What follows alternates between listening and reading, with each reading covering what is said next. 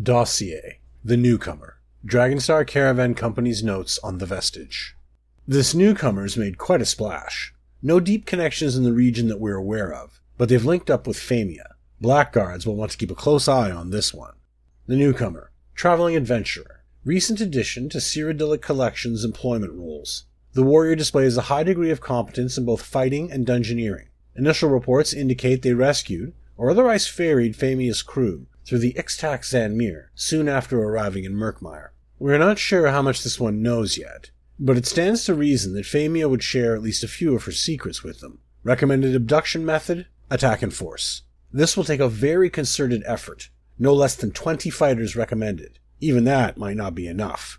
Engage at your own risk.